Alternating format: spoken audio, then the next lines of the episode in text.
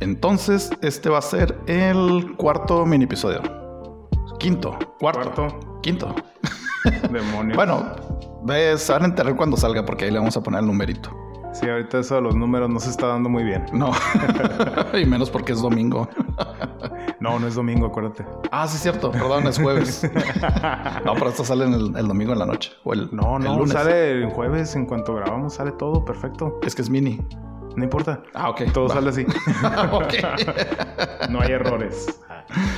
Y pues bueno, primero que nada, mi nombre es Iván Ramírez y una vez más me acompaña aquí en la mesa mi compañero y amigo Mauricio Ruiz, alias El Malva.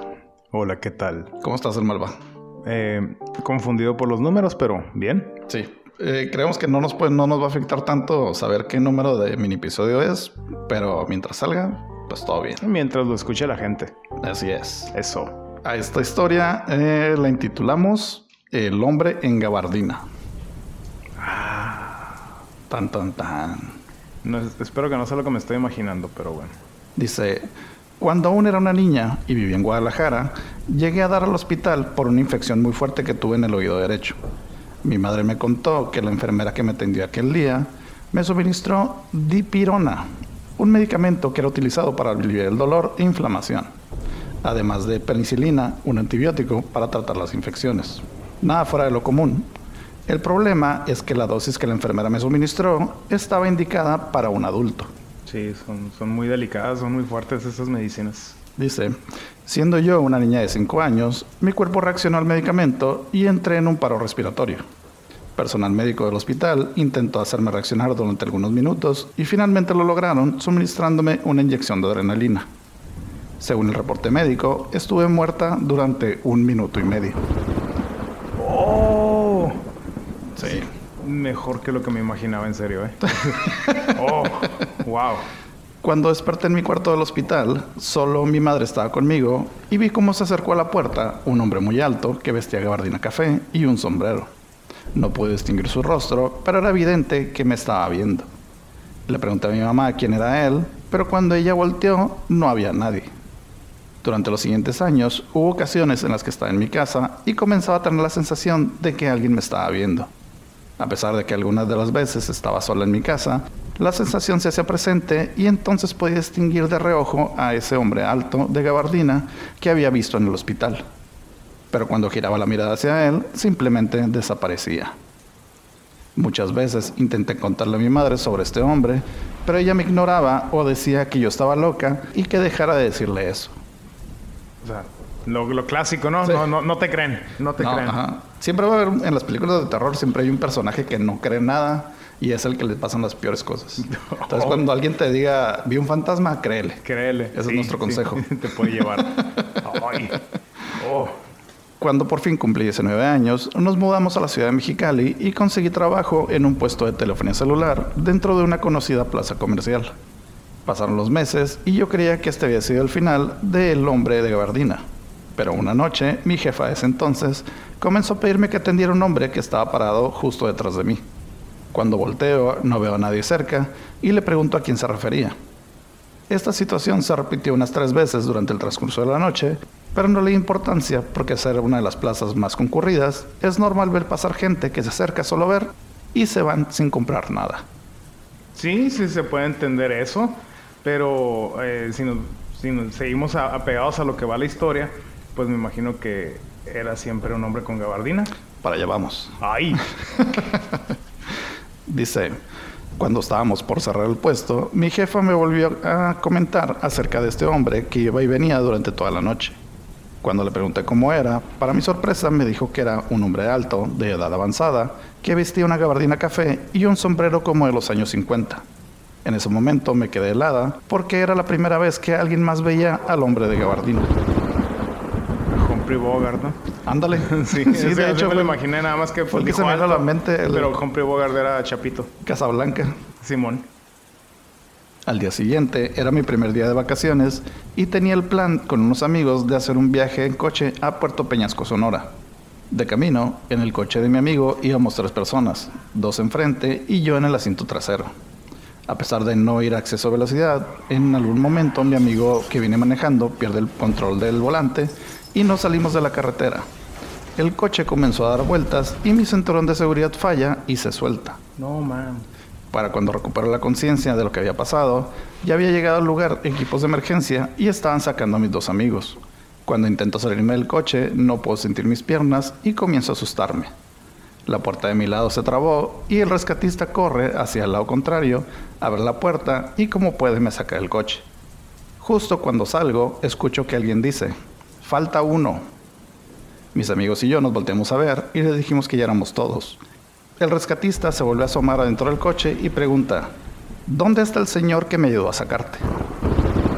¡Ay, cabrón! ¡Oh!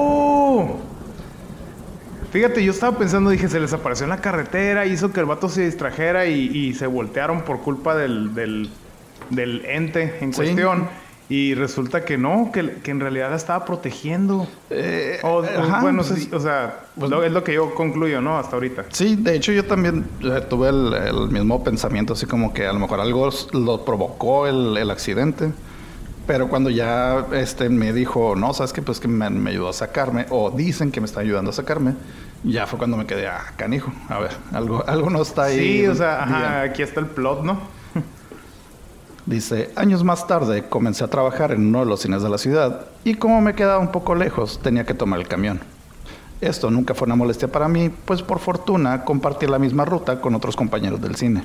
Había veces que me iba acompañada casi todo el camino y cuando no, simplemente tomaba mis audífonos y me ponía a escuchar música.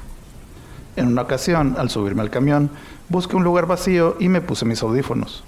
Ese día en particular el camión venía muy solo, así que pude tomar un asiento doble solo para mí. Cuando llego a mi destino, del mismo camión se baja un compañero del cine y le pregunté cuándo se había subido y por qué no se sentó conmigo. Mi compañero me dijo que no lo había hecho porque desde que se subió al camión había un hombre mayor de gabardina y sombrero sentado junto a mí. La última vez que alguien vio al señor de gabardina fue hace un par de semanas un amigo me trajo a mi casa por la noche y cuando llego a mi cuarto recibo un mensaje de texto de él que dice, Oye, no me quise quedar con la duda. ¿Quién es el señor que entró contigo a tu casa? ¡Oh! Está vigente la historia. Sí, sigue pasando. Está pasando todavía. ¡Oh!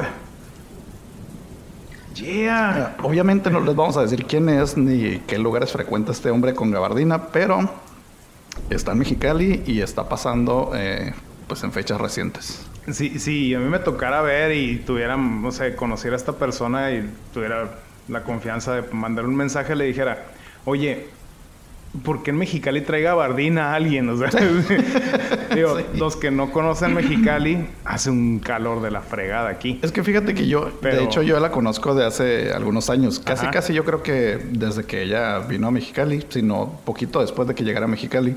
Pero yo no sabía que ella era de Guadalajara. Yo, yo pensaba que era de aquí de Mexicali. ¿Tú sabías que yo soy de Guadalajara? Sí. Sí, de hecho lo mencionamos la primera vez que apareciste en el podcast. ¿Es en serio? Sí. ¿No era yo? ¿O si era yo? No, sí eras tú. Ah, ok. Ah, qué bueno que... ah, qué pues que te digo que, que yo estaba con la idea de que ella era de Mexicali y cuando me empezó a contar fue lo primero que se me vino a la mente. O sea, hace demasiado calor para alguien que traiga gabardina, a menos de que todo pasara en invierno. Digo, siendo un ente paranormal, eh, yo creo que el clima es lo de menos, ¿verdad? Pero sí se me hizo curioso el dato. Y ya después me dijo, no, es que me empezó a pasar en Guadalajara.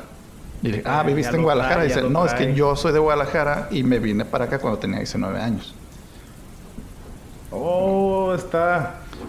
Sí, de hecho, a ella la conocí yo por trabajo porque eh, en ese entonces cuando nos conocimos, ella eh, estaba de modelo y yo trabajaba como fotógrafo. Ah, entonces coincidimos en algunas pasarelas y ahí fue cuando me entró el miedito y dije, ay, güey, a ver si no también entre las fotos hay un señor con gabardina. Te pusiste a buscar, ¿no? Sí. sí. oye, está, digo, ha tenido, ella es, es más que claro que ella ha tenido ya experiencias muy cercanas a la, a la muerte. Ajá. Y este, a lo mejor eso ya la hace sensible a ver este ente que la sigue y de alguna manera la cuida. O sea, De hecho, yo le pregunté que cuál era su, su opinión o qué conclusión podía sacar de todo esto. Y me dijo, "Ah, ¿sabes qué? Es que yo soy muy miedosa y no he querido indagar en el asunto. Y de hecho, fíjate que se me pasó un detalle en la historia. Este, la mamá le decía, ya no me cuentes de eso, estás loca, estás alucinando. Negación. No quiero saber. Pero me contó que en una ocasión la mamá vio al señor. Ah, también lo miró. Ya lo vio. Ya Ajá. lo vio. Sí. Ok. Y yo creo que la mamá también ha de ser un poquito miedosa y no quiere hablar al respecto por lo mismo, porque sabe que está pasando.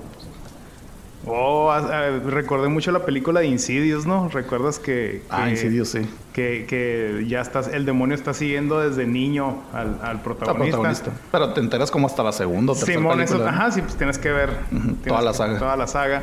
Y lo está siguiendo, pero pues en este caso el demonio sí se lo quería chingar. Sí. De hecho, el que se lo... Ah, ya. Spoiler, ¿no? Oh, no es cierto. Vamos a meter una alerta de spoilers aquí. No, no es cierto, no es cierto, no. No, Qué bueno que, qué bueno que reaccioné. Este, híjole, eh, a esta compañera, eh, pues ya aprendió de alguna forma a convivir con, con el ente. Sí. Sí, porque, porque más, tranquilo. porque ni, ajá, porque ni ella misma ya se da cuenta si está o no. Son, es- son los que están alrededor de ella los que le dicen, oye, ¿quién es? Oye, ¿quién es?